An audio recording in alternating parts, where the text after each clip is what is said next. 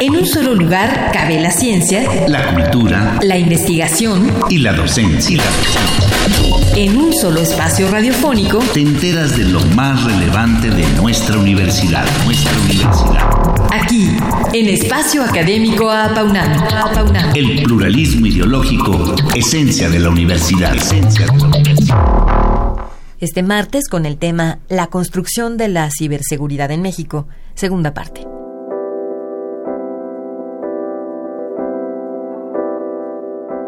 El maestro Marco Lopategui es el representante de la Facultad de Ciencias Políticas y Sociales ante la Red Universitaria de Responsables de Internacionalización de la UNAM y colabora con la Secretaría de Relaciones Exteriores como experto en el área de relaciones internacionales para la evaluación de candidatos a becas de posgrado de la OEA, Japón, España y Francia. Y entre otros también se ha desempeñado como secretario técnico y académico del Centro de Relaciones Internacionales de la misma facultad. Entre sus líneas de investigación está la de gobernanza de Internet y ciberseguridad, de la que hoy continuaremos hablando.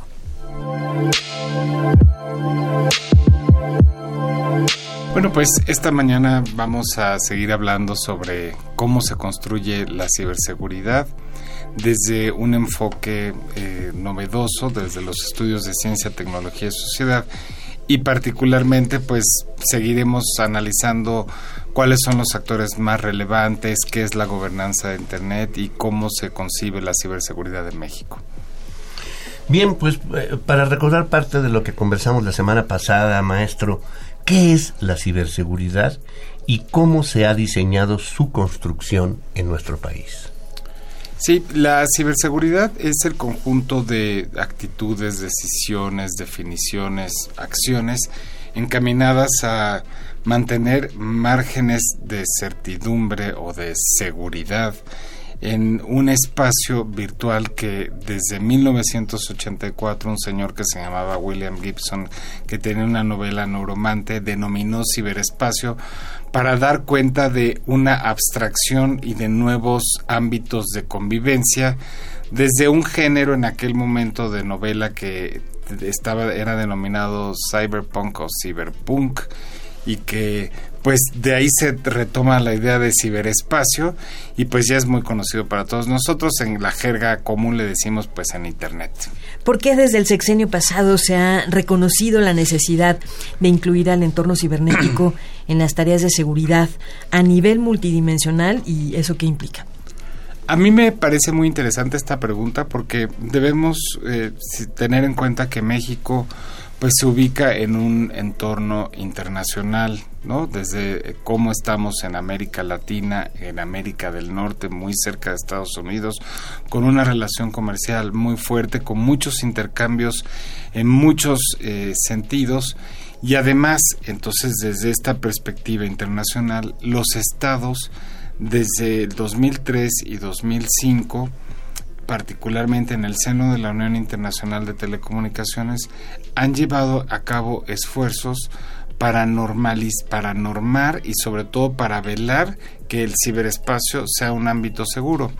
Y esto porque cuesta mucho dinero. Al Estado mexicano actualmente le cuesta entre 7 mil y 10 mil millones de dólares todo lo que tiene que ver con la regulación ciberespacial. Y en el mundo alrededor de 600 mil millones de dólares que es casi el 1% del producto interno del producto global bruto global. Y entonces pues como sale caro, tenemos que desplegar medidas para hacerle frente a estas amenazas. Y yo creo que esto fue una cuestión muy atinada de la administración anterior desplegar una estrategia, dar a conocer desde presidencia una estrategia nacional de ciberseguridad, porque además nos estábamos quedando atrás. Ya había países como Panamá o como Colombia que desde 2011 más o menos ya habían trabajado en estrategias similares y nosotros no teníamos propuesta alguna, entonces valió la pena. Lento pero seguro. ¿Y, ¿Y, qué se ha hecho hasta el momento para tener un diagnóstico de las condiciones de ciberseguridad en el país, eh, al menos durante el sexenio anterior? los esfuerzos que se han hecho tienen que ver más con la parte los los estudios que se hacen los diagnósticos están vinculados a asociaciones u organizaciones que trabajan el tema de gobernanza de internet y todo lo que supone que la ciberseguridad es uno de estos aspectos eh, lo que es interesante es que precisamente en la Estrategia Nacional de Ciberseguridad de 2017 lo que se plantea es hacer un diagnóstico, pero hay cambio de gobierno y entonces ya no tenemos diagnóstico. diagnóstico. Está pendiente. ¿Y qué se espera? Se espera que se retome el tema. Eh, desafortunadamente en la eh, propuesta actual de seguridad pública se menciona de manera muy somera el tema de la ciberseguridad. En realidad ni siquiera se hace referencia a la ciberseguridad, se hace referencia a la seguridad cibernética, ¿no? De manera muy ambigua y superficial. Entiendo que es una propuesta general que entonces de ahí se tendrá que desprender o se retoma la Estrategia Nacional de Ciberseguridad de 2017 o se genera, se crea una nueva. Es que eso voy, eh, que, a que nos platique qué indica la Estrategia Nacional de Ciberseguridad que se publicó en ese año, 2017.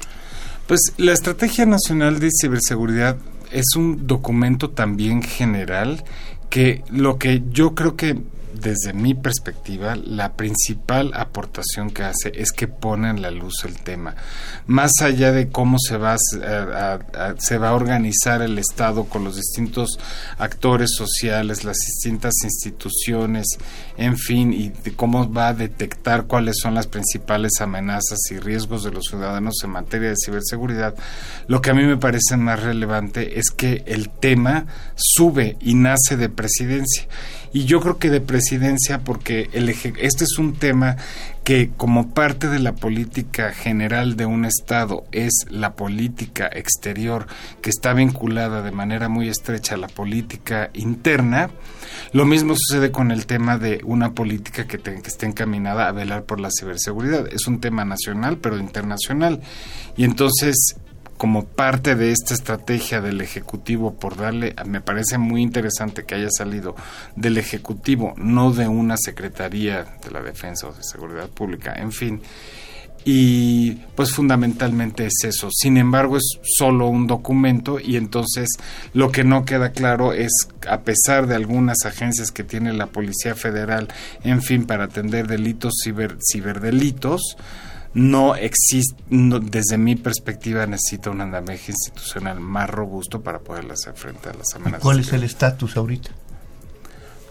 Pues el estatus es que hay una iniciativa, como comentábamos en el programa pasado del gobierno, para que más personas accedan a Internet a través de una eh, empresa gubernamental, ¿no? Es decir, lograr que más personas tengan acceso y uso y puedan usar las tecnologías de información y comunicación interconectadas a través de la red de redes, pero lo que no queda claro es cómo vamos a hacerle para que ese uso sea seguro y que en el proceso de apropiación tecnológica los ciudadanos, las ciudadanas y los ciudadanos tengamos capacidades tecnológicas que nos permitan cuidarlos. Es como tener una relación, pues los, los chavos y todas las chavas, los chavos, todos sabemos que hay distintos métodos para cuidarse, pues lo mismo deberíamos saber en términos de ciberseguridad.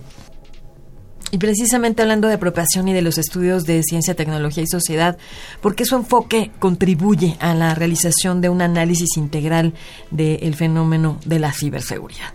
Este, este es un enfoque crítico, es un enfoque interdisciplinario, es un enfoque que atraviesa distintas, eh, distintas áreas o, aristas de la innovación tecnológica y el ciberespacio y la seguridad como parte de esta.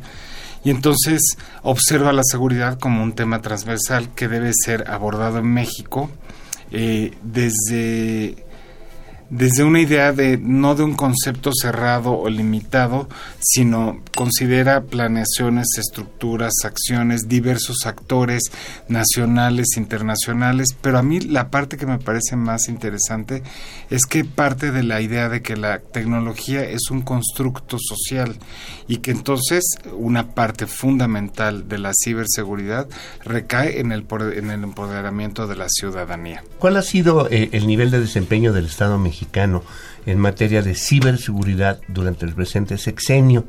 ¿Y de qué manera el enfoque de sociedad, este, tecnología, permite realizar una evaluación integral sobre el desarrollo de la Estrategia Nacional de Ciberseguridad, ahora que tienen el plan de conectar todo el país en, el ciberespacio? Yo retomo la idea de Qué bueno que se pretenda conectar a todo el país, eso es necesario sobre todo en el contexto actual internacional.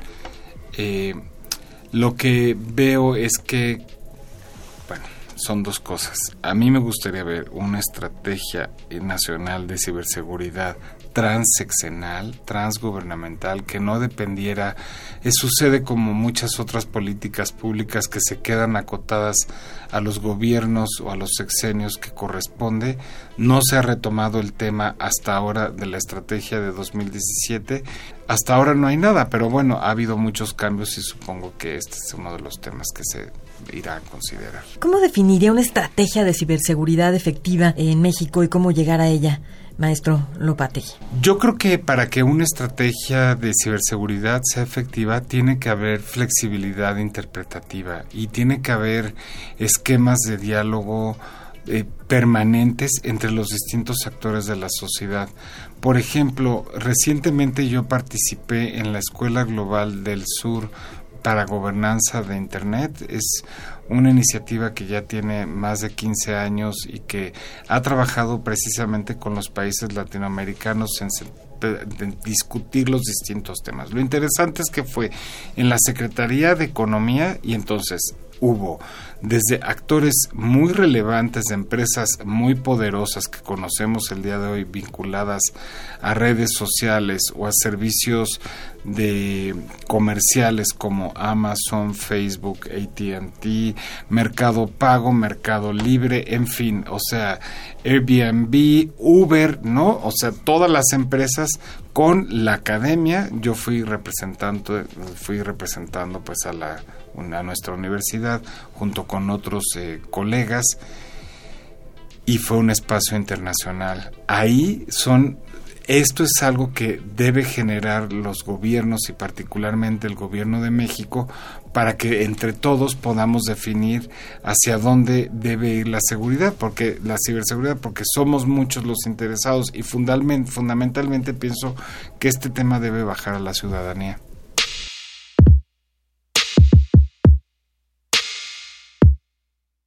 Considero que nos encontramos frente a un tema sustantivo para las agencias, no solamente en el contexto de las agendas internacionales de los estados, sino particularmente para México. Yo creo que tenemos la oportunidad de oro de colocarnos, no solo de posicionarnos frente a América Latina, sino al resto del mundo como pioneros en temas de ciberseguridad, porque en México sí se han trabajado muchas cosas, porque además somos un estado vulnerable, estamos entre los primeros, me parece, 15 estados más vulnerables, somos una economía muy importante, es decir, por donde la veamos, podríamos hacer algo similar a lo que hicimos contra el Tratado de Tlatelolco en la década de los 70 pero ahora con el tema de la ciberseguridad. Yo creo que esta es una oportunidad histórica y habría que seguir de cerca el tema, como ciudadanos y como académicos y pues como parte de la comunidad internacional.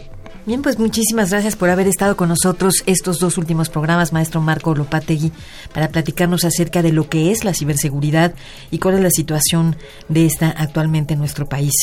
Esperemos que en el futuro vuelva a nuestro programa para compartirnos nuevas estrategias en este campo. Muchas, gracias, por la generosa invitación. Participamos en este programa en la realización y postproducción Oscar Guerra, el guion de Sabrina Gómez Madrid y la operación técnica nuestro compañero Ricardo Pacheco. Coordinación de la serie, licenciado Francisco Guerrero Langarica. A nombre de todo el equipo de trabajo nos despedimos de ustedes al micrófono Ernesto Medina y Sabrina Gómez Madrid, quienes agradecemos su atención y los invitamos a participar en este espacio a través de nuestro correo electrónico. Todo en minúscula con doble A al inicio, a paunamarroba, correo.unam.mx. Los esperamos el próximo martes a las 10 de la mañana aquí en Radio UNAM. Experiencia Sonora. En un solo lugar cabe la ciencia, la cultura, la investigación y la docencia. En un solo espacio radiofónico te enteras de lo más relevante de nuestra universidad, nuestra universidad. Aquí, en Espacio Académico Apaunam. El pluralismo ideológico, esencia de la universidad. Esencia de la universidad.